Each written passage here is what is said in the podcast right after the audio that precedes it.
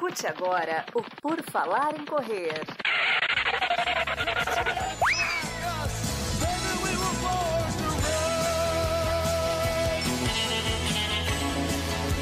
Are you ready to run?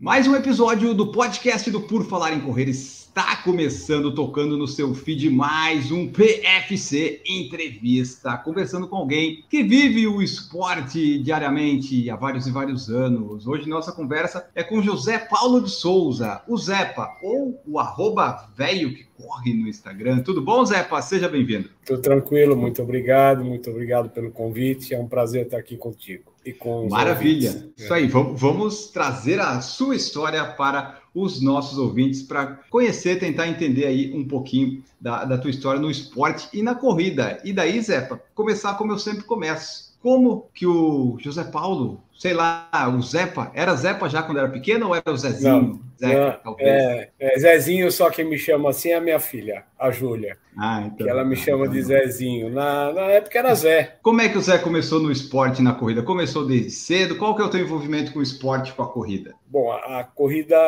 o, o primeiro esporte que eu realmente pratiquei, né, tirando o futebol, que é, claro, todo o moleque, hoje a moleca também, né, é, joga bola, mas na minha época era o futebol, eu sempre fui muito ruim no futebol, mas jogava na rua, né, nos campos perto de casa. Mas o esporte mesmo, como assim, forma de dedicação e treino, começou com sete anos de idade. Eu morava perto do Centro Educacional de Santo Amaro, que hoje é um centro, um centro de alto rendimento. E lá minha mãe me levava, dava para ir a pé de casa, ela me levava para nadar, né? Então meu primeiro esporte mesmo foi a natação. Aprendi com aula e tudo mais. Eu tinha é, sete anos, mais ou menos. Com oito anos eu ganhei o, o de, de natação, né? Que foi em 1965, faz um pouquinho de tempo.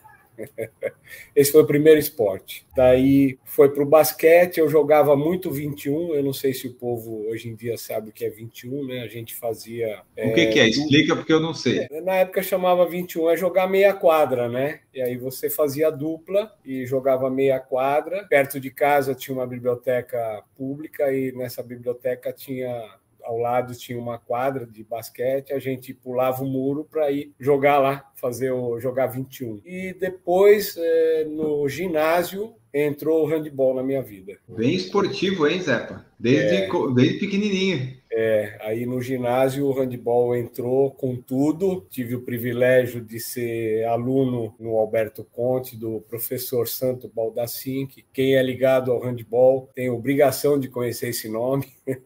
Ele foi preparador físico do Palmeiras e jogou a seleção brasileira de handball. É, o filho dele, quando mais velho, jogou pela Metodista, quer dizer, é uma família que viveu o handball. Né? E eu tive o privilégio de, de aprender com ele no Alberto Conte. Isso resultou em ir para o Banespa, para o Esporte Clube Banespa, por intermédio dele. Ele seria, ele foi convidado para ser o técnico do time de handball que ia se formar no Banespa em 1973, mas acabou não dando certo com ele. Foi contratado um outro técnico que se chama Odimar. Mesmo assim, eu fui para lá por indicação, fui para lá e fui o primeiro sócio militante do Esporte Clube Banespa no handball. Na época que o, o futsal, futebol de salão, né, na época chamava-se, hoje é futsal, sei lá se mudou de nome, estava no auge e aí começou a decair um pouquinho e o handball começou a pegar força dentro do Banespa e foram vários anos. Eu joguei seis anos federado pelo Esporte Clube Banespa. A gente foi para a Alemanha jogar na Alemanha e assim que o esporte foi entrando na minha vida, o esporte me levou a primeira vez para a Europa pelo Esporte Clube Banespa. Esporte para mim é tudo. Mas é, essa parte do,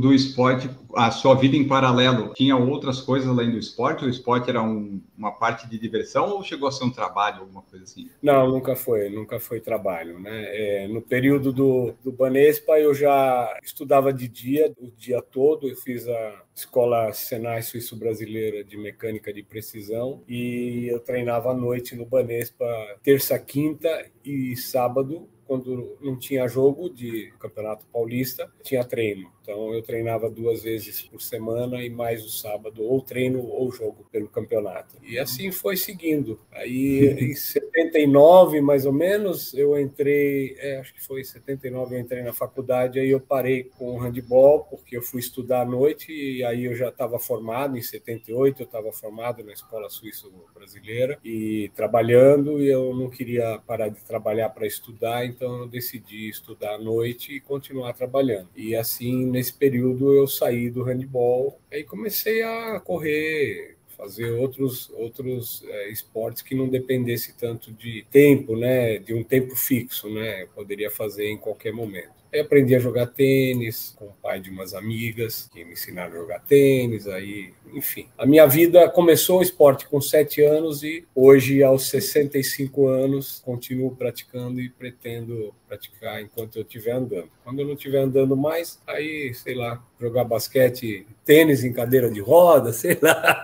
alguma aí, coisa. Porque eu jogo tênis também. E para nadar só precisa dos braços, né, Zé? Para nadar precisa dos braços, é. mas tá difícil, hein? Tá eu é. nado prego, eu nado prego ainda.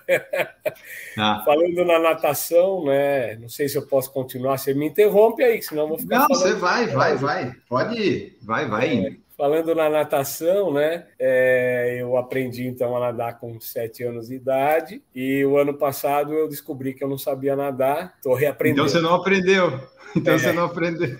Deram aquele diploma só para sua mãe ficar feliz que o filho dela é, tinha ganhado. Eu achava que sabia nadar mas não sabia não. Na verdade, assim como a natação, o handebol, o basquete, todos os esportes evoluíram muito, né? Quem acompanha esporte há muito tempo sabe, né? O handebol, pô, era tudo baixinho. O vôlei também. Hoje em dia os caras têm dois metros de altura, tem outras técnicas necessárias para jogar o esporte. A natação mudou a técnica de se nadar, né? Mudou bastante, né? Os equipamentos mudaram, tudo evoluiu, né? Então a técnica também tem que evoluir junto, né? Não adianta você ter equipamento de primeira linha se você não tem a técnica necessária para utilizá-lo, né? Então por isso que eu digo que eu achava que sabia nadar e descobri recentemente que não sabia e estou aprendendo a nadar, né? E tá difícil. É um esporte muito difícil. E eles sempre falam, né? Quanto antes a gente aprender, melhor. Então eu achei que quando você falou aos sete anos, pô, o Zé, então vai ter nadador, mas então não era bem assim. Não. não. Pelo que eu percebi durante a, a tua vida toda, tu nunca parou o esporte em nenhum momento. Ele sempre teve te acompanhando em todas as etapas, né? Ou teve algum hiato? Teve um período de mais ou menos 10 anos que eu reduzi bastante prática esportes, né? Na verdade, eu, eu me formei, né, pela Suíça brasileira. Quatro anos depois, eu fui para a Alemanha trabalhar na Alemanha. Fui contratado pelo governo brasileiro. O governo brasileiro é, solicitou uma, técnicos da escola suíço brasileira e aí a gente foi para lá e lá na Alemanha eu entrei num time de handball. Eu era o único estrangeiro no time de handball. Joguei handball lá nos três anos que eu vivi lá que também foi uma experiência interessante. Né? Os primeiros jogos eu entrava na quadra, jogava, mas ninguém passava a bola para mim, porque eu era o único estrangeiro do time. E aí os ah. caras começaram a perceber que eu entendia um pouquinho de handball, né? E aí começaram a passar bola, e fui titular, enfim foi, foi evoluindo também, né? É, mas assim, toda a minha vida aí desses anos praticando esporte, mais ou menos uns 10 anos mesmo, foi foi um período que eu não me lembro exatamente quando, mas foi um período que eu reduzi bastante o, a prática esportiva, mas nunca deixei de praticar. A corrida especificamente, corrida começou na minha vida, que eu acho que é o mais importante de falar aqui também, né? É, a corrida começou na minha vida é, antes dos 15 anos que eu comecei a me interessar Sim. pela corrida, né? É, na verdade, eu assistia quando eu era criança, tipo 8, 9, 10 anos. Minha avó morava na Zona Norte. Eu nasci na Zona Norte a gente veio para Santo Amaro em 63. Meu pai comprou um negócio aqui e a gente mudou para cá, um restaurante, né? Então, todo final do ano, é, a gente ia lá para a Zona Norte, na casa da minha avó, e, e é, duas coisas que ela gostava de assistir na televisão era a Corrida São Silvestre, que era meia-noite, e Luta Livre, que hoje em dia acho que nem tem mais. Agora é MMA, né? Mas na época era Luta Livre. E então, eu falava para ela que quando eu era moleque, né? Eu falava, ó, oh, avó, um dia eu vou correr uma São Silvestre. Isso eu tinha lá, os oito, nove, dez anos, talvez. Isso é uma coisa que eu falava, eu assistia todo ano. Era um compromisso de virada de ano assistir a São Silvestre, né? E aí eu decidi correr minha primeira São Silvestre em 1978. Ela já tinha falecido, decidi correr em 78, eu tinha 21 anos quando eu corri a primeira São Silvestre. Mas aos 15 anos, quando eu estava no colégio suíço brasileiro, eu corria bem já. Aí participei da minha primeira corrida oficial. Foi em. Tem umas coisas anotadas aqui, porque eu não tenho uma memória tão boa. Foi em... Ah, é bom anotar. Eu participei de um campeonato paulista é, em 1977, no ginásio do Ibirapuera, né? na pista, no complexo do Ibirapuera. Sim. Aí eu fiz uma prova lá de 5K, treinava só na escola, né? Eu fiz 19 minutos e 15, o 5K. Olha. Então, tava rapidinho, hein? Sem treinar. Rápido, sem treinar, assim, devidamente, né? Com o meu treinador não era treinador, era professor de educação física na escola, né? Genérico, né? O cara que uhum. dá aula de tudo, né? Dentro da educação física. E aí foi minha primeira, minha primeira prova oficial, vamos dizer assim. E aí eu fui correndo, tal, corri depois a São Silvestre, a segunda São Silvestre eu corri em 1993, quando eu me separei da primeira mulher, eu decidi fazer uma corrida e aí foi a minha segunda São Silvestre. E foi a primeira vez que eu tive contato realmente com um treinador de verdade. Eu tinha um amigo que era técnico de triatlo na época. 93, ah. o triatlon estava realmente começando aqui no Brasil, eu acho. Né? E ele era técnico de, teatro, de triatlo. Aí eu falei para ele: olha, eu quero correr uma São Silvestre. Você consegue me ajudar aí, fazer uma planilha, alguma coisa, né? Aí ele me fez uma planilhinha, né? É de quatro meses porque eu me separei em junho, julho, e aí ele me fez uma planilha de quatro meses. Dos quatro meses eu, eu demorei para começar a treinar com a planilha. Dos quatro meses eu treinei só três, mas ele não me acompanhou, ele só montou a planilha e falou: se faz isso, isso, isso. Aí eu ia para o Ibirapuera, treinava lá no Ibirapuera, e aí no dia da corrida eu estacionei na academia de natação dele, que é lá perto do, da Paulista. E por acaso eu encontrei com ele. Falei: Ó, oh, se eu fizer essa prova em menos de uma hora, você vai pagar pizza para mim. Já era 15K à tarde. Um puta de um calor. Era quente? Fritava o ovo na, no asfalto, né? E aí eu falei para ele: Ó, se eu fizer em menos de uma hora, você vai me pagar a pizza, tá? Eu estava bem treinado, eu era magro, né? Eu treinei pouco, mas treinei focado. Eu cheguei muito cedo na prova, saí atrás do pelotão de elite, né? Então não peguei congestionamento nenhum. Eu vi os caras da elite saindo e eu fui o pelotão geral logo na sequência. Então não peguei trânsito nenhum. Na época só tinham 10 mil corredores. Eu fiz a prova em uma hora e três minutos, dos 15K. Bah, não pegou a pizza? Não peguei a pizza, mas eu nunca mais encontrei com ele também. Eu fugi dele para não precisar pagar a pizza, né? Mas ah, é. Tá. porque eu tinha que pagar. Mas é, foi uma experiência bem, bem interessante que eu realmente corri bastante. Eu estava bem, bem focado e fiz uma prova fantástica que num tempo legal. E na época saía publicado na Gazeta Esportiva, né? Não tinha chip, não tinha nada, então era tempo real, né? É o tempo que você passa pela linha de largada e chega e cruza a linha. Então não tem essa tecnologia que já tem há muitos anos e que é muito mais justa, né? A hora que você larga que starta o chip, é a hora que você chega que finaliza, né? Então, como eu saí bem na frente, eu saí com o tempo real, né? Largou, sei lá, um minuto depois eu saí e cheguei e deu essa, esse tempo fantástico, né? Sem, sem congestionamento nenhum. Hoje, mesmo que eu tivesse preparado para isso, é difícil. Só se sair na elite, né? Para chegar num tempo desse. Mas foi uma experiência bem legal. Foi a sua primeira corrida treinando, assim, de fato, para algum foi objetivo? Minha, foi minha primeira corrida treinando com uma planilha para fazer uma prova focado. Nesse período, um pouquinho antes, eu estava na escola ainda, na Suíça brasileira, e um amigo meu me levou para um clube para fazer um teste de atletismo lá. E acabou que o técnico não ficou muito interessado em mim. E eu também, nessa época, ainda, ainda treinava handball no Banespa, né? Não fiquei muito, muito interessado, mas talvez tivesse sido uma oportunidade de ser um atleta de verdade no atletismo, que era um clube bem conceituado. Mas, enfim, isso as coisas acontece o que tem que acontecer. São Silvestre, você fez quantas, então? Você Eu na separou de novo e fez... Ah, não, então você não separou mais para fazer São Silvestre. Não, agora não, não, não. Tá. Agora não separo, não. Não sou bobo, minha mulher é muito boa para separar.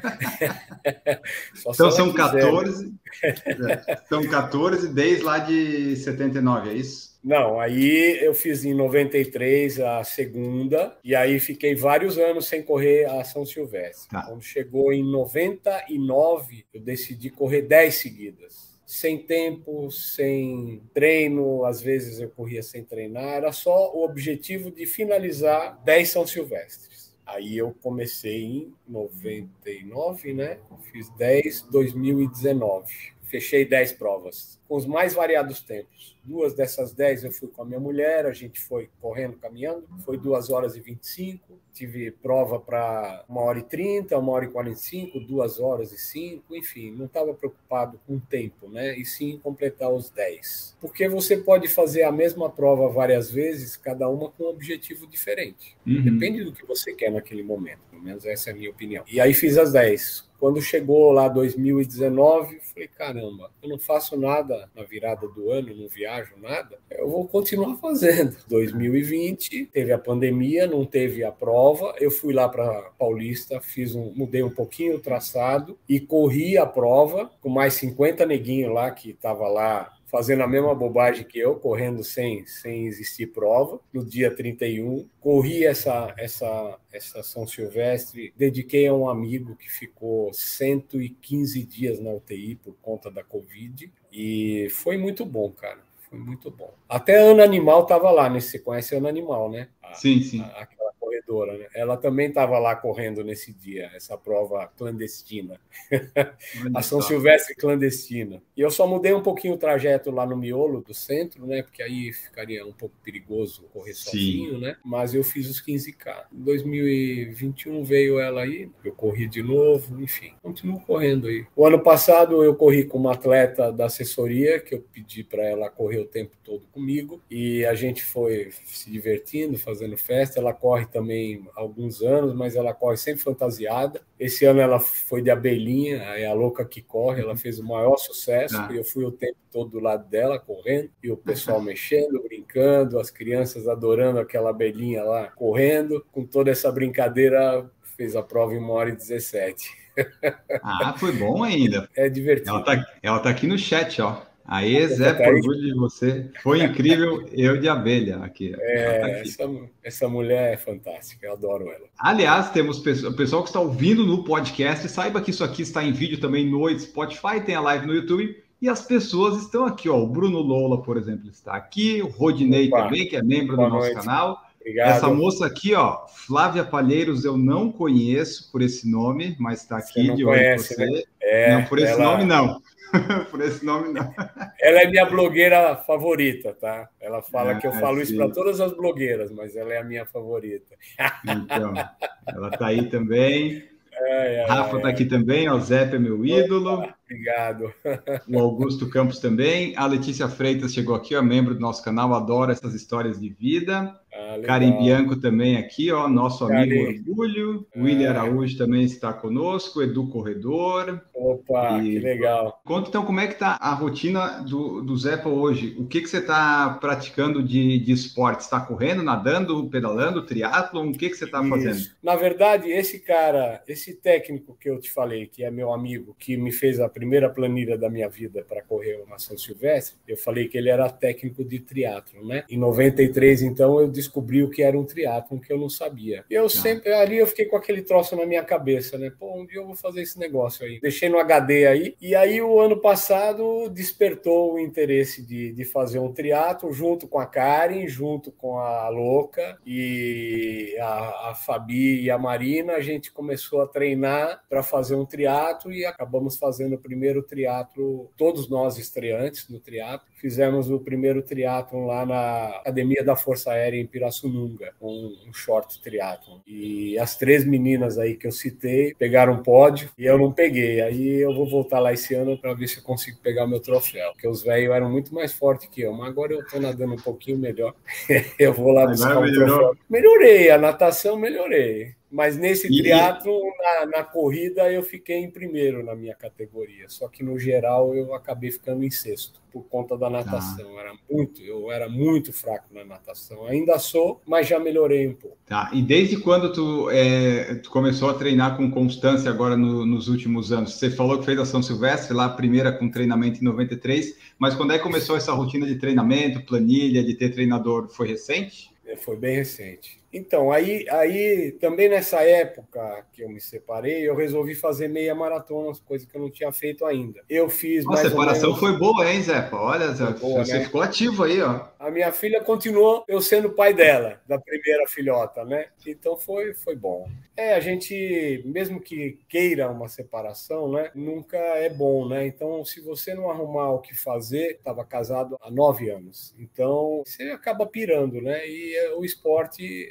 não preciso dizer, né, que é um remédio para muitas coisas e cura outras tantas, né? Então aí eu fiz uma série de meia maratona entre entre 93 e 94, mas tudo da minha cabeça, né? Treinava do jeito que eu achava que devia e ia lá e corria. Eu fazia meia maratona para duas horas e três. O meu melhor tempo na minha maratona nessa época foi duas horas e três duas horas e quatro, uhum. duas horas e cinco. É, aliás, falando nisso, a Vinha tá aí, ela lembra disso. Quando eu entrei na assessoria, fui treinar um primeiro treino com, com eles, ninguém me conhecia. A gente ia fazer um treino de meia, de meia, de 21K. Aí ela encostou em mim e falou: Você é, já correu uma meia maratona? Ela não me conhecia. Eu falei, ah, já corri algumas. ai, ai, ela lembra disso. Mas, enfim, eu comecei realmente a praticar corrida com Ademir Paulino em fevereiro, antes da pandemia. Ah, eu, então é bem recente. É bem recente. Eu decidi em 2000, a pandemia foi 2020, 20, né? Isso. É, em, em, no final de 2019, eu decidi que eu faria uma maratona. Aí eu tinha essa consciência de que maratona não era brincadeira. Aí eu conversei com um amigo aqui que mora no meu prédio, que é o Eduardo Salum, ele é corredor de aventura, e falei para ele, ó, eu tô afim de correr uma maratona, cara, só que eu preciso de um treinador porque não, não dá para correr uma maratona sem treinar, né? Eu sou irresponsável, mas eu tinha essa consciência. Sou irresponsável para praticar esportes, né, até então. E aí ele falou, pô, você não vai falar com o Ademir Paulino, ele fica ali no Severo Gomes e tal. Aí eu fui lá, levei o meu currículo, eu tenho tudo planilhado, as corridas que eu fiz durante a minha vida, eu tenho no Excel. Aí imprimi isso daí, levei lá para ele. Ah, você levou impresso? que legal. Impresso corridas que eu tinha feito até então. Levei lá para ele, falei: Ó, eu, eu vim aqui por indicação de um amigo tal. Eu já corri, mas eu nunca treinei com ninguém, né? Tal. E eu quero fazer uma maratona, preciso de um treinador. Aí ele conversou comigo, foi bem gentil. Falou: Não, vem aí, vem treinar aí, vem treinar com a gente. Aí eu vou te analisar tal. E aí, assim, começou. Aí a gente já conversou também, logo no início, já definiu a maratona que ia fazer. E no mesmo ano, né? Então, em 2020, falou: você vai fazer a maratona de Buenos Aires. Acho que é legal para você, tá?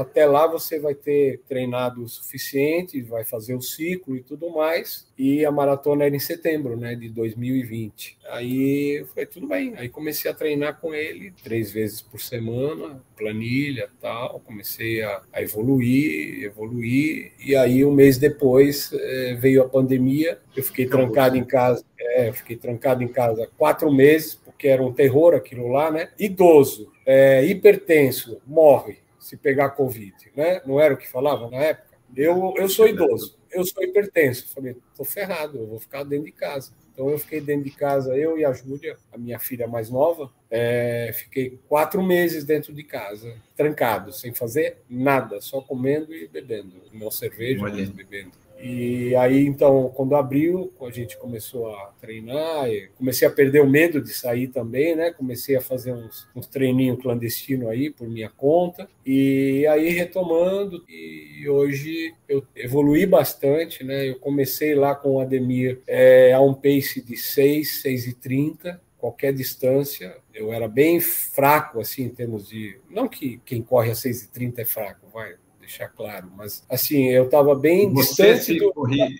Isso. É, não, pelo amor de Deus, quem corre a seis é fantástico porque está correndo, não está em casa. Mas eu sou extremamente competitivo e eu quero performar cada vez mais, mesmo com, com essa idade. Eu tenho essa gana, né? E isso me fez uhum. evoluir também junto com todo o treinamento, com a, o profissionalismo do, do Ademir e, do, e de todos os professores da assessoria. Eu fico feliz com a minha evolução, às vezes assustado, porque hum. eu evoluo muito, muito. Hoje eu faço. Aquele quadrinho que está atrás de você ali com seus recordes são os recordes da, da sua vida, é isso? É, são os, é, os recordes. Eu, eu vim aqui de propósito, só para você perguntar. Ah, mas eu sempre pergunto. Isso eu pergunto para todo mundo. Aí é, eu vi esse, um 19 ali, assim, opa! É, esse, esse 5K, que é o que eu te falei, os 19 e 15 lá que, eu, que foi em 77. Os 10K ah. já é atual, é de uma prova do ano passado, que eu tenho 47 e 24, mas esse aí eu vou atualizar em breve. Eu vou bater esse RP. Aliás, eu já bati esse RP, mas numa prova aí, naquela prova rock and roll ali que aconteceu no memorial e acontece que eu até hoje eu não tenho o tempo oficial da prova, né? Então não posso colocar, mas não foi menor do que esse. Eu não consegui recuperar esse tempo, mas é, é melhor do que esse 47. Mas eu vou eu vou bater esses 10k numa prova em breve aí junto com a Feliberato já está combinado. Ela vai bater ah. o RP dela, eu vou bater o meu. É, os 21K é recente também, foi o ano passado, é uma hora e quarenta que eu tenho de 21K. Tá bom, hein, Zepa? Tá é, tá, tá excelente. Dá para melhorar um pouco ainda, mas se eu treinar os 42K, vou voltar lá na história da maratona para depois falar desses 42K. Então, a pandemia não permitiu que a Buenos Aires acontecesse em 2020, prorrogaram para 2021. Chegou 2021, eu falei para o Ademir, pô, eu não vou para Buenos Aires correr sozinho, a assessoria não vai estar tá lá, eu não quero fazer minha primeira maratona sozinho, né? Sem o apoio da assessoria. Aí ele falou, é, não, é isso mesmo, tal, é, vamos para o Rio eu prorroguei a minha, a minha inscrição da maratona para 2022, a maratona de Buenos Aires, e fiz a maratona do Rio de Janeiro o ano retrasado, 2021. Foi a minha primeira maratona estava preparado, tudo. A gente tinha é, esquematizado de, de fazer em quatro horas, mas não deu para fazer em quatro horas. Eu fiz em quatro horas e onze minutos. Foi um tempo bom, considerando a primeira, né? Muito quente, como qualquer experiência, primeira experiência, falta a experiência, então eu cometi erros na prova e isso me custou pelo menos oito minutos aí em função desses erros. E aí continuei treinando e saí dessa maratona, decidi que eu ia fazer as majors. Então agora eu estou em busca das majors. Isso para quem nunca sempre achou loucura correr a maratona, né? Até 2019 eu achava que era uma loucura correr maratona. Aí eu inventei as majors. A minha primeira major foi em Chicago. Ano passado eu fiz a primeira major. A minha filha está morando lá, minha filha mais velha, e aí, por coincidência, a prova é um dia antes do aniversário dela. Então, Pô, perfeito a gente teve uma boa desculpa para ir lá, né? Aí foi a família toda, a minha mulher, a Márcia, né, e a Júlia. Aí a gente foi para lá, para Chicago. Eu corri a minha primeira major e consegui baixar 30 minutos no tempo. Fiz em 3 horas e 41 minutos. Que é o é, tempo foi... que está ali no quadrinho, né? É exatamente esse, esse tempo aí 3 horas e 41 minutos. Eu fiz aí a minha primeira major, né, em Chicago. Faltam cinco de... agora, então. Faltam cinco. Depois de Chicago, a gente de Chicago foi para Amsterdã. Eu corri a meia de Amsterdã uma semana depois e aí voltei para o Brasil. Uma semana depois eu fui correr o Bota para correr. Então, em, em, três finais de semana eu fiz uma maratona e duas meias. E esse ano qual que é a major que você vai fazer? Berlim. Berlim. É. E o objetivo é baixar esse 3,41, pelo que eu estou entendendo, né? Das suas então, metas de É, nessa, nessa prova de, de Chicago era para fazer 3,30, mas eu, eu desobedeci a orientação do mestre, eu sentei a bota no começo e aí faltou gás no final. E aí eu estou devendo 11 minutos para ele. a próxima vai ser em 3,19, então. É, não sei, mas estamos é, trabalhando para melhorar. É, como eu te falei, eu ah. sou competitivo e a minha competição é comigo mesmo. E eu sei que eu tenho condições de melhorar. Isso que é importante, a gente ter essa consciência e trabalhar duro para isso, né? Eu treino forte e sério. Eu brinco pra cacete nos treinos, mas na hora que tem que brincar. Às vezes eu tomo bronca porque brinco fora de hora. Mas eu treino muito, treino sério. Quem tá aí me assistindo, que treina comigo, sabe. A Louca treina comigo, a Karen, a Vinha. Eu treino sério e além de eu querer ser melhor do que eu sou hoje, também tento ajudar os outros atletas que estão do meu lado, porque eles também me ajudam. Eu sou motivação para eles e eles são para mim uhum. e às vezes nem imagino que são tão importantes para a minha evolução. Você fez, por exemplo, lá na juventude, quando nem treinava, fez um tempo bom. Então você já tinha um histórico de esporte todo e começou a treinar faz pouco tempo. Então, mesmo com 65 anos, acho que tem bastante margem para evoluir ainda desses tempos atuais, né? Porque você começou a treinar mesmo faz dois anos, né? Dois anos e meio. Dois anos e meio, é. É, tem bastante margem para melhorar, né? Se for, né? Treinar, treinar, treinar. Eu comecei, é, eu comecei a me dedicar à corrida agora com o Ademir Paulino, com assessoria. Para você ter uma ideia de como eu estou tão focado e dedicado, eu adoro jogar tênis, eu jogo tênis aprendi a jogar tênis na adolescência, mas aprender de verdade foi com 40 anos que eu tive aula de tênis com o Glauco, que hoje é coordenador do Play Tênis.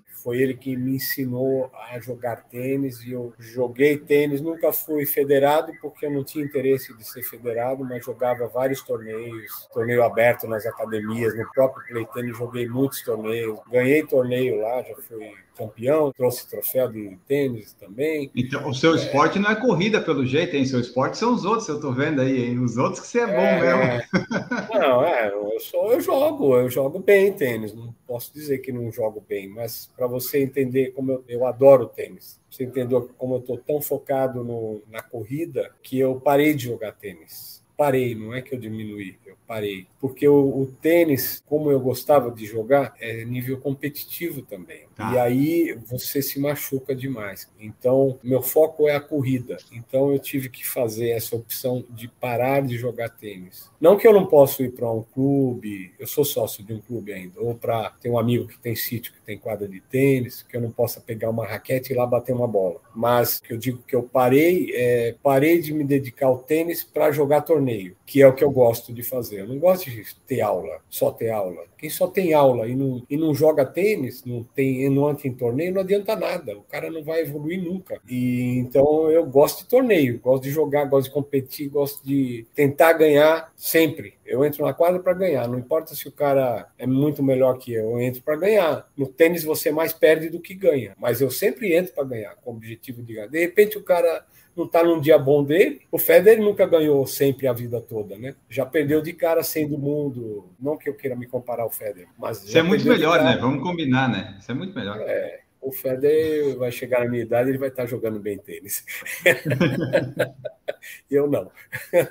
então eu parei com o tênis, um esporte que eu gosto tanto, amo, né? Para me dedicar à corrida, que é o meu esporte principal. O principal é a corrida. Eu faço bike porque a bike me ajuda na corrida. Eu faço natação porque ela é importante para eu, de vez em quando, fazer um triatlo, para eu fazer um aquato. E também me ajuda na, na, na corrida. A natação é um momento que a musculatura acaba descansando um pouco mais né, da corrida, né? Uma hidroterapia, né? Uma natação é uhum. é você mexer com outros músculos e descansar aqueles que você usa na corrida, né? Então esses outros esportes entraram na minha vida também recentemente com mais intensidade para me ajudar na corrida, mas ah, o que eu quero mesmo evoluir é na corrida quero evoluir. Eu quero chegar num pace de quatro numa meia maratona. Se eu conseguir numa maratona, eu vou estar absolutamente feliz. É isso ah, que eu quero. Tá longe. Entendi. Eu tenho meta para Belino, eu não vou falar aqui agora porque é proibido. Não que tá o meu técnico me proibiu, é porque ele não sabe, mas ontem à noite. Aliás, ontem à noite não. Hoje, tomando. Você um café, esse episódio. Hoje, tomando um café com a doutora Flávia, eu decidi, ela não sabe também, mas eu decidi qual é meu objetivo para a maratona de Berlim. Lógico, respeitando o que o chefe falar, mas em termos de tempo, qual é o tempo que eu quero correr a maratona de Berlim? Não vou tá falar para ninguém. Eu aposto em 3 e 15, eu aposto em 3 e 15, depois a gente vê. Tá, Falando vai estar tá gravado isso aqui, não vai? Não vai estar tá, tá gravado? Vai estar tá para todos sempre, vai sair agora no finalzinho de fevereiro e, e lá em, em, setembro a gente vai ouvir esse episódio e vai lembrar o, o Zé, o que, que ele falou. Tá, o que, setembro... o que, que ele não falou, né? Em setembro a é. gente vê. Então tá. Ó, se você estava certo ou não. Trazer as mensagens aqui do pessoal, só a, a Débora aqui, a louca que corre falando, deixa o treinador ouvir você falando que a natação é uma hidroterapia. Se o Ademir ouvir esse episódio, você está perdido. Ele não está assistindo, eu acho. Não, ele ouve, o Ademir, eu não sei agora que ele está super ocupado, mas ele ouviu os podcasts do PFC, ele foi ouvido por Kenny, inclusive, lá da primeira vez que ele foi. Aliás, a gente tem que falar disso, mas antes, eu quero que a gente fale aqui, ó, porque a, a Vinha colocou, Zé conta do Letap, porque aparentemente você ganhou o Letap. O que, que é isso? Ah, eu gosto de correr, tá. mas ganhei na bicicleta? É, então, foi com essa bichinha aqui, ó. Eu participei da minha primeira prova de ciclismo, foi um bike series com a Vinha. Eu fiz parceirinha com a Vinha com essa magrela aqui, ó, tá. uma Caloi 10. A gente, Nossa. essa Caloi é 1978, é minha desde 0 km é linda. Mas não vendo, não dou, não empresto, não troco. A minha primeira prova de ciclismo aqui no Autódromo de Interlagos, que eu moro perto do Autódromo de Interlagos, a gente fez o Bike Series, eu em parceria com a Vinha, é, três horas, né? O Bike Series é, é um evento que acontece em autódromos e é três horas e você precisa dar o maior número de voltas possíveis em três horas, né? Uhum. E a gente fez em dupla. Ela andou uma hora e quarenta, porque ela é gulosa, e me deixou uma hora e vinte só, né, para fazer, mas tudo bem. Então, e ela pegou a, gente... a maior praia para ela, foi isso? É, ela não parava, né? Eu falava, vinha, para que agora eu vou entrar. Ela continuava que ela fez a primeira parte, eu fiz a segunda. E aí foi bem legal essa prova. E aí eu continuei treinando bike e tal, comprei essa essa bike, uma Speed, para treinar e fiz um triatlo com ela, né? Fiz o meu primeiro triatlo com ela. Me inscrevi no Letap, lá de Campos de Jordão, e fui para lá foi a Louca, eu, a Karen, a Vinha, tinha a Lívia também, que é da assessoria, e a gente foi para lá para se divertir, pô, curtir a prova, conhecer a prova, que é linda, né? Um trajeto lindo. Nós fizemos uma distância mais curta, de 66, e aí fomos lá pedalar, pedalamos, subimos a serra, eu e a Louca subimos 11 quilômetros de serra juntos, a gente cantando, blogueirando e pedalando e não sei o que, fazendo festa. Quando terminou a serra, eu falei para ela, Louca, eu vou dar uma aceleradinha aí. E aí eu desci o que sobrou até o final, acho que faltavam ainda umas 6 quilômetros, coisa assim. Aí eu desci em direção à, à, chegada, eu acelerei um pouco mais, porque eu queria, mas não tinha a pretensão de ganhar nada, né? Só ganhar a medalha. Aí a gente terminou a prova, tal, fizemos festa, fomos pro hotel, tomei banho, esperando as meninas para sair para almoçar, me manda o Fernando, um amigo que é atleta e estava lá também, me mandou uma mensagem. Ô Zé, é, saiu aqui o resultado, cara, você foi campeão na sua categoria. Falei, o quê? Eu fui campeão na minha categoria? É, pô, saiu o resultado aqui, vai lá ver. Aí as meninas terminaram de, de tomar banho lá no quarto delas, lá tal, terminaram, eu mandei uma mensagem para elas, falei, puta, a gente tem que ir lá na organização, porque o Fernando tá dizendo que eu fui campeão na categoria, cara. Aí fomos lá, cheguei na organização, falei, olha, não sei se, se é verdade, mas um amigo meu disse que eu fui campeão na categoria aí, 65, 69. Aí a moça olhou lá na relação, é, o senhor, senhor José Paulo? Sim, sou eu. Aí, é, então, o senhor ganhou a categoria. Essa merda, sério? Aí é, a gente esperou a premiação, me chamaram lá, eu subi no, no palanque lá para receber o, o, troféu, né? E foi um troféu bem especial. Vou mostrar para você ver, contar a história. Quem tá no Spotify ou na live que tem vídeo vai ver o troféu. Quem não vai ficar só ouvindo e, e é isso aí. Essa daqui é a medalha que eu, medalha, que eu pretendia tá. ganhar e sabia que ia ganhar se cruzasse a linha, né? Mas aí certo. eu acabei ganhando esse troféu aqui. Pô, mas ele é grande, hein? É grande, mas eu vou te explicar por quê. Em primeiro lugar, o ano retrasado, esse Fred Tejada, que tinha 65 anos, ele sofreu um acidente trágico no Letap. Hum. E ele é um cara bem conhecido, era bem conhecido no ciclismo, né? Um cara experiente. Ah. Então ele sofreu um acidente e veio a falecer. E aí a organização da prova resolveu homenageá-lo com esse troféu. Então só essa categoria dos 65, 69 que ganhou esse troféu que eu tive o privilégio de ganhar e eu recebi o troféu das mãos da esposa do. Ele chama Fred Tejada. Foi, foi emocionante demais, cara. Eu não sou ciclista, eu pedalo, mas eu não sou ciclista e ter o privilégio de receber um troféu desse foi um negócio emocionante. É, receber esse troféu das mãos da, da esposa do Fred, né? E aí essa foi a história com o Letap. Aí a gente fez muita festa, né? Comemoramos, nos divertimos bastante. Isso é que é legal do esporte, né? Você tem que levar a sério a hora que tem que ser sério e, e brincar e se divertir. E toda vez que entrar numa prova, seja ela corrida, bike, natação, é entrar para se divertir. O resultado é consequência do, dos treinamentos, enfim, dos seus objetivos. Ninguém precisa ir para uma prova para performar. Cada um tem um objetivo numa prova e isso tem que ser respeitado. Sei que eu estou muito feliz, estou bem feliz com o que eu venho realizando. Sou ambicioso nesse sentido e quero mais quero provar para mim mesmo que eu consigo melhorar o treino certo, se dedicando. Isso é o que eu tenho para fazer aí, até quando eu tiver saúde. A Gilda Velar falou que ele está em todo lugar e, e, daqui a pouco eu vou perguntar sobre isso, porque todo fim de semana parece que ele está em um lugar diferente de São Paulo. É impressionante isso. Eu quero Diga. crescer e ser nadador igual a Gilda é. O Sérgio Quaresma, nosso Zepa velho que adoramos, nosso orgulho e exemplo. Ah, Sérgio, você também, eu adoro você, cara. Você mora no meu coração, bicho sabe disso. E o, o, Edu Corredor, que está aqui vendo nossa live, também colocou: Eu também sou um velhinho corredor. Enio pergunte para o José o que ele faz para evitar as lesões e quantos dias na semana ele treina. Como é que é a sua rotina de treinos atual? Tem fortalecimento, tem corrida, tem bicicleta, tem natação? É, na verdade, o que me falta, eu não lesiono muito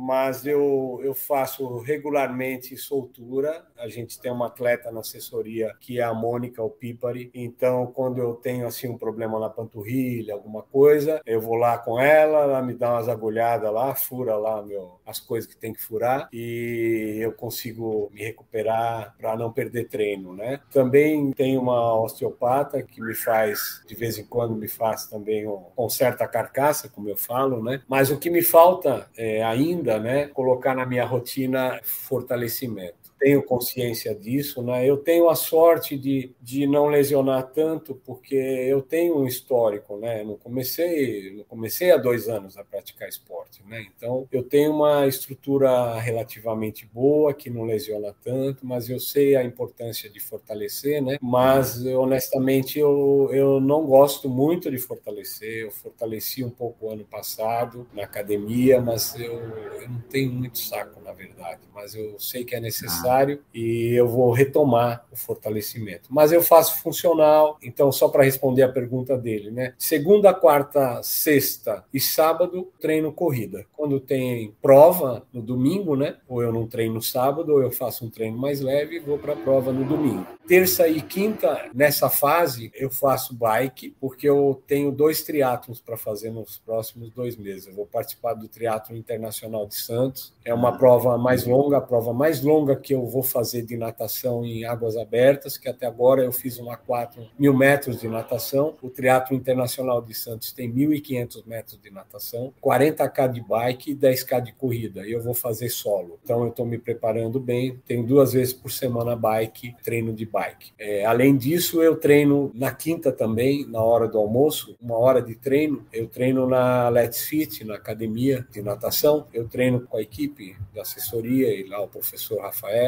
treino natação uma hora, terça e quinta. Ah. E, então, é, essa é a minha rotina, é praticamente todos os dias, um dia de folga, né? Porque, como diz o mestre, descanso também é treino e a gente tem que respeitar, né? Mas uh, me sinto bem, como eu disse, pouquíssimas lesões. Eu tive lesões bem graves, mais graves, ou melhor dizendo, no começo da, da assessoria, que eu não estava habituado com o ritmo de treino, então eu tive facite, que eu tratei, eu fiquei fiquei mais de uma semana aí com o problema, mas eu tratei, consegui recuperar e agora não tenho mais, nunca mais tive, graças a Deus. E também tive um problema no, na, na, panturrilha mais grave, que aí eu precisei parar de treinar. Tratei, uh, enfim, eu, graças a Deus, não tenho histórico de muita lesão, não. Mas tenho consciência que é bastante importante fortalecer. Nessa parte eu falho ainda, mas. a Vinha é... colocou aqui, ó. Eu brigo com ele toda semana semana para ele ir na academia, mas ele não vai.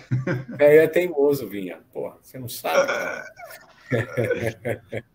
Não, eu preciso adequar algumas coisas aí para poder fazer fortalecimento e eu vou colocar em breve fortalecimento também. Mas eu faço funcional, né? Que também é, é, ajuda bastante, né? Na verdade, eu tive experiência no Quênia lá, né? Ah, aliás, ó, vamos só pegar esse, esse gancho aí que você falou porque você foi para o Quênia lá. Eu até lembro que o ano passado, quando eu falei com o Ademir, ele falou também, ele mencionou de você que estava lá no, com o pessoal no camping que foi feito. E eu quero ver como é que foi a experiência de ir lá para o Quênia e essa experiência de todo fim de semana estar em um lugar diferente, viajando. O Zé está tá em Amsterdã, está em Chicago, está no Bota para Correr. Aí você olha no Instagram, todo fim de semana você está num lugar diferente. Conta para nós é, isso aí. Bom, a experiência com o Quênia é uma experiência de vida, né? Não é só como atleta. É você estar tá num lugar que você nem imagina que existe, num lugar muito humilde, pessoas que são felizes mesmo diante de tão humilde, né, que são num lugar que a gente respira esporte, né, num lugar referência mundial para o esporte, é uma experiência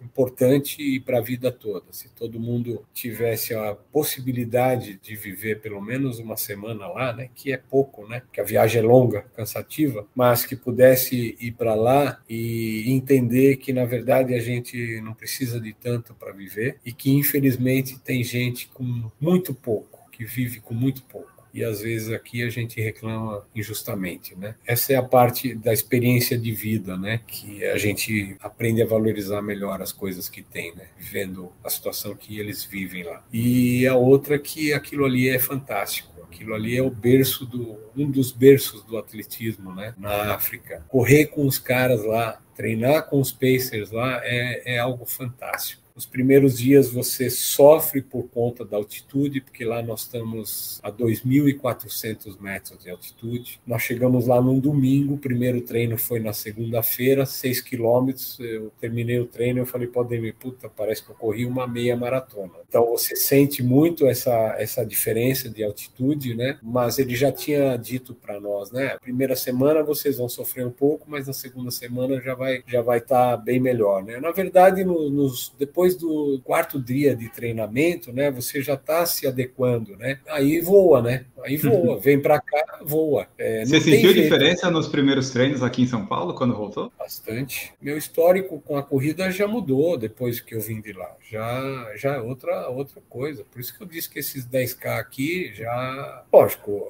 cada prova é uma prova, né? Você está dentro da prova, é o dia que vai lhe dizer se você está bem para correr bem e para bater RP, né? Mas é, você volta diferente, volta diferente. Não tem jeito. Uhum. Isso um atleta amador. Imagina Sim. um profissional que vai lá treinar, treina a 2.400 metros de altitude e depois vem correr aqui a 600, 800 metros de altitude. O cara não for melhor do que um cara local que não foi treinar lá, não uhum. de esporte. É verdade. Porque é, é, é, impressionante, é impressionante a evolução. Então foi uma experiência fantástica. Agora a gente tem o privilégio de ter um novo grupo indo para lá. Eu não vou, eu não estou em todo lugar, tá vendo? Eu não vou estar no Quênia. Mas onde próxima. é que você vai estar que você não vai estar no Quênia? É, eu vou estar treinando aqui para Berlim.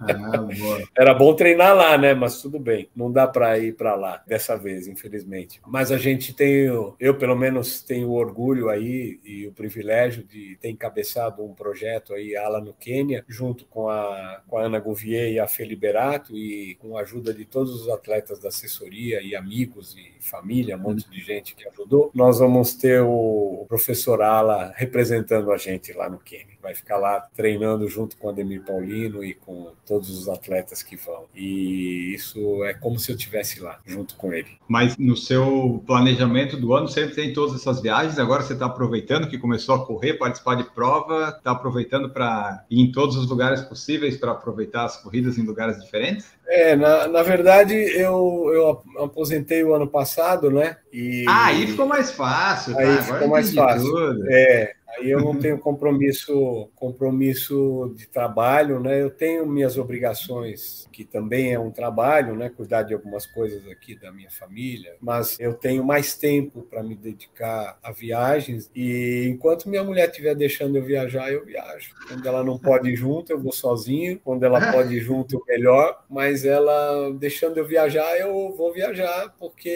eu tenho, por exemplo, Munique. Eu morei em Munique três anos. Eu nunca corri uma prova lá. Eu morei lá e, e, nunca corri. E a maratona passava na. Eu morei em alguns lugares lá em Munique e a maratona passava na minha janela. Eu nunca tive curiosidade de fazer uma prova lá, de correr lá. Então, eh, dessa vez eu vou emendar a viagem porque fica mais barato, né? Porque ir e voltar, ir e voltar. E vou correr a maratona de Berlim e depois eu vou para Munique correr a meia de Munique, junto claro. com a assessoria, aproveitar. Então Legal. é isso que eu estou fazendo agora, né? Eu não fiz a vida toda, né? A vida toda eu trabalhei, eu já viajei muito trabalhando. Eu ficava três semanas fora trabalhando, né? Se eu podia ficar três semanas fora trabalhando para ganhar dinheiro, né? Porra, agora para se divertir não é melhor ainda? Então, uhum. é, vou aproveitar enquanto minha mulher estiver deixando. Na hora que ela não deixar mais, eu vou ter que sentar e negociar. Tá bom, é melhor, é melhor, né? Só trazer as mensagens que faltam aqui então. A Débora, louca que corre, falou que você é muito sério nos treinos, por isso evolui. A Patrícia aqui, ó, Patrícia de Cross, o Zé é tão jovem que pode brincar de ser velho. Muito querido esse nosso amigo. Obrigado pelo Mônica carinho. da Costa, aqui, ó, muito Opa, bem, Cunha minha cunhada, minha cunhada. Essa daí é, também é corredora. Já correu São Silvestre, mas ela tá meio acomodada aí já há alguns anos, mas eu vou trazer para a corrida de volta. E corre bem. Boa. José Roberto está aqui também, Zé para campeão. Opa, fala meu amigo, meu parceiro de milagres aí, ó. Aliás, né, você teve nos dois bota para correr, né? Eu vi você nos dois, né? Ou não? Ah, Sim, eu, eu fui então tá. no, no, na Chapada dos Veadeiros lá e fui agora no, no bota para correr que teve em Milagres. Ah, eu estava nos dois também, eu lembro. E no Bota para Correr de Milagres eu tive a sorte de ser. Não ganhei troféu na minha categoria, porque lá tem uns velhos fortes e lá só tem categoria 60 a mais, né? E eu tenho que brigar com esses velhos aí de 60 a mais, não de 65 mais que dá diferença. Ah, pegar um, o jovem de 60 anos é complicado, né? Ele tem vantagem, né? É complicado. Tem vantagem. São cinco anos de diferença. Mas eu tô treinando, eles que se cuidem. E aí eu não, não, não ganhei troféu lá, bati na trave de novo, mas tive o privilégio de ser sorteado, então eu vou no próximo Bota para Correr é, Olha aí. VIP. Eu gostaria que fosse em Fernando de Noronha, né? Já que é VIP, né? Posso escolher um lugar bem, bem legal, né? Pô, daí se fosse Fernando Noronha, eu queria ir de novo. Aí eu queria ir de é. novo. Daí, daí me interessava. e agora, falando em milagres, com o Zé Roberto, com a Ademir, com a Ana, com a Ana Gouvier, com a Bianca, a gente foi para lá fazer uma ação, e o Ademir, logicamente, fazer uma ação. Você estava lá também? Estava lá, eu fui. Pô, você está em todo lugar, é o que eu digo. É, pois é, eu não vou estar no Quênia, mas eu fui para Milagres, a gente fez uma ação, uma corrida solidária lá para mais de 300 crianças. Foi lindo demais. Com a ajuda da Olímpicos, né? E também a ajuda de vários atletas aí que apadrinharam uma criança com, com a compra de kit que a gente distribuía para as crianças, que tinha camiseta, eh, medalha, número e uma sacolinha, e a Plié também, que nos ajudou, patrocinou uma parte. A Elaine estava lá também da Plié. Pô, foi fantástico, fantástico. O Rafa colocou aqui, ó, conta do seu aniversário, convida para o desafio em 2023. E a Vinha colocou aqui, né? Como será o hashtag ZepaFaz66? Você está programando alguma coisa especial para esse aniversário? É, ainda não. Ainda não. A gente fez um. Eu conversei com o Ademir que eu queria fazer uma corrida na Praia Grande, porque na Praia Grande, na época que eu era adolescente, eu ia para Praia Grande na casa de um tio e eu corria na praia, né? Meu tio morava na Vila Tupi, eu corria 6 quilômetros até o forte e voltava 6 quilômetros descalço, né? Na areia. E aí eu tive essa ideia de fazer, comemorar meu aniversário lá na Praia Grande. Aí eu montei um projeto do aniversário das corridas, que a gente fez várias distâncias lá, e apresentei para o Ademir. E ele, ele abraçou a ideia. Aí a gente montou todo. É, é, trabalhoso, né? Você organizar uma corrida, né? E a gente montou toda a programação da corrida. Foi no dia do meu aniversário, faço aniversário dia 15 de agosto. Aí a gente fez lá num domingo, na Praia Grande, no dia da corrida. Teve várias. Eu corri 21K. Ah, essa é para faz 64, porque eu corri 21K e pedalei 43 quilômetros. Ah, então, entendi. 74. Aí, ah, mas agora, eu... como se vai ser em agosto, Zepa, faz 33, que é o longão para coisa, depois pedala mais 33. Daí fechou. É, tá fácil, né? Não sei o E que aí- vou fazer. Mas eu vou te convidar, aí você se fudeu. Ah, Opa, é não pode verdade. Não, pode, aqui não tem problema. Mas aí o que, o que aconteceu, cara? Foi um negócio fantástico. Tinha mais ou menos 200 atletas da assessoria. Tudo que o Uhum. Ademir faz, cara, ele tem um negócio positivo, né? Que atrai as pessoas. As pessoas acreditam nele, os atletas acreditam nele. Então, porra, teve gente que saiu daqui 5 da matina para ir lá correr e voltar, né? Porque não dormiu lá na praia, porque não tem lugar para dormir, porque não quis ficar em hotel, porque tinha família aqui e tal. Enfim, nós conseguimos 200 atletas correndo lá na praia. Foi um negócio lindo demais para comemorar meu aniversário. Quer dizer, para mim foi um, um presente ter todo esse time lá comigo comemorando o meu aniversário. Teve um amigo, o Newton, que não corre, ele é meu parceiro de tênis, quando a gente jogava duplas em torneios. Ele foi lá com a esposa só para andar de bike comigo ter todos esses atletas lá correndo e os que pedalaram comigo, que além dele, dele e da esposa, tinham outros atletas lá que pedalaram comigo, foi um negócio fantástico e ficou marcado, né? Foi uma festa, uma festa. Uhum. E então cada ano, é, igual a PG, é mais difícil, né? Porque envol- envolveu também investimento meu, né? Envolveu investimento do Ademir para organizar a corrida e patrocinadores, enfim, a gente conseguiu, Uhum. fez um trabalho bem legal e conseguiu levar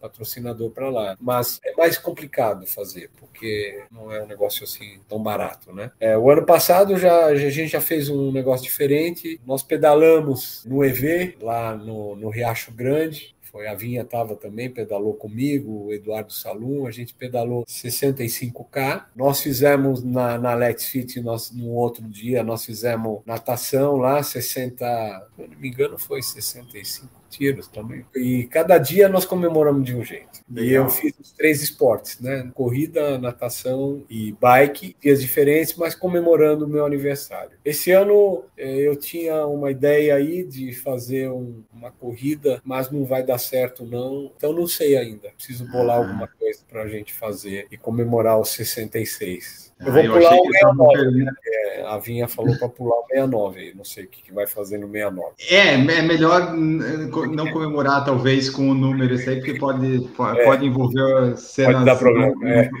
É, pode envolver cenas proibidas. Mas eu achei que eles tinham falado aqui do coisa, porque já tinha alguma coisa. Então, eles estão querendo que você faça, eles estão instigando a fazer, entendi. Entendi. É, é, não tem nada definido ainda não. Ó, e a última pergunta que eu tenho aqui do Edu Corredor, que ele colocou assim, ó, que ele mora lá em Arequipa, no Peru, né? E ele colocou, Caramba! fala pro seu José que em março tem maratona aqui no Peru, dia 19 de março. Arequipa é 2.400 de altitude, ele já treinou em altitude, já sabe como é. Então, Caramba. correr lá, é uma oportunidade aí, ó, de É. correr na altitude em lugares diferentes. Poxa, eu, eu agradeço aí a- o convite, né? Mas é, assim, a gente seria um prazer, mas a gente tem o meu plano, né, para maratona é, são as majors, né? Então o meu foco está na major, plano de fazer em seis anos, né? Mas eu tô vendo que eu vou ter que fazer para terminar mais rápido, para inventar outros objetivos, eu vou ter que em algum momento fazer duas majors num, num ano. Depois que terminar as majors, aí eu vejo como é que fica. Mas é, é isso. Então, durante esses, esses próximos anos aí, até eu concluir, eu só vou fazer as maratonas que pertencem à, à Major. Então, eu faço Berlim esse ano. O ano que vem, como eu peguei índice na, na maratona de É isso eu Chicago, ia falar, bom. Boston você tem índice sobrando, né? é, o Boston, o índice para minha faixa etária era, era 4 horas 03, se eu não me engano. Eu tô com 4 e 5, 4 e 5. 4 e 5? É, então Isso, eu tô tô olhando com- aqui. tô com uma margem bem boa aí. Pra, então eu peguei índice, vou fazer Boston ano que vem, e aí tem que ver no outro ano se faz duas para ir mais rápido, né? Ou se vai seguir esse plano de fazer uma por ano, né? Isso tudo tem que dar certo, né? As coisas têm que. Tem que os treinamentos têm que ser é, Uhum. rigoroso, né? A gente tem que respeitar o ciclo, né? Da maratona, que é um negócio muito sério. Tem gente fazendo maratona sem respeitar ciclo, né? inclusive amigo, já tomou bronca minha, mas não adianta, o cara é mais cabeça dura que eu. Mas é, se existe um ciclo para fazer a maratona, ele tem que ser respeitado, assim como qualquer coisa. Nesse esporte, você pular etapas, só vai dar mal. Você não pode acordar de manhã e falar, hoje eu vou correr uma maratona, e nem fez prova de 21, nem fez prova de 10. Você tem que crescer no esporte progressivamente, né? Você tem que fazer as provas de 5, ir bem nas de 5, nas de 10, fazer 21, fazer mais de uma prova de 21, para depois pensar numa maratona. Porque a maratona não é só ter condicionamento físico. Você tem que ter uma cabeça boa. E depois dos 30K, o físico já foi para o saco. Uhum. Quem vai te levar até a, até cruzar a linha, por melhor preparado que você esteja, porque se você estiver bem preparado, você vai acelerar. E se você acelerar muito, chega lá nos 30K, você vai quebrar tanto quanto o cara que vai correr a maratona para 6, um pace de 6, por exemplo, um pace de 7. Essa é a minha opinião, é a minha visão. Então, cara, depois dos 30K, o físico tem que estar tá mais ou menos, você já vai estar tá sentindo o peso das coisas, mas se a sua cabeça não estiver boa, você não cruza a linha. Então, esse preparo todo é evoluído, né? Se você evolui, inclusive mentalmente, através do treino, através de fazer um ciclo. Porque quando você faz o ciclo, a maratona fica fácil, fica mais fácil. O ciclo é muito mais duro do que a maratona. A gente chega num determinado momento do ciclo, pô, imagina você correr 10 quilômetros a X para 20 minutos, depois você tem que correr 10 quilômetros mais forte do que você correu primeiro, para 20 minutos e os últimos 10 quilômetros ser mais forte do que os últimos outros, os últimos dois. Você faz isso? A gente já, já chegou a fazer um treino desse. Ah. Isso é um absurdo. É mais difícil você fazer isso do que correr 42 quilômetros direto. Eu, pelo menos, tenho essa visão. Então, o ciclo é extremamente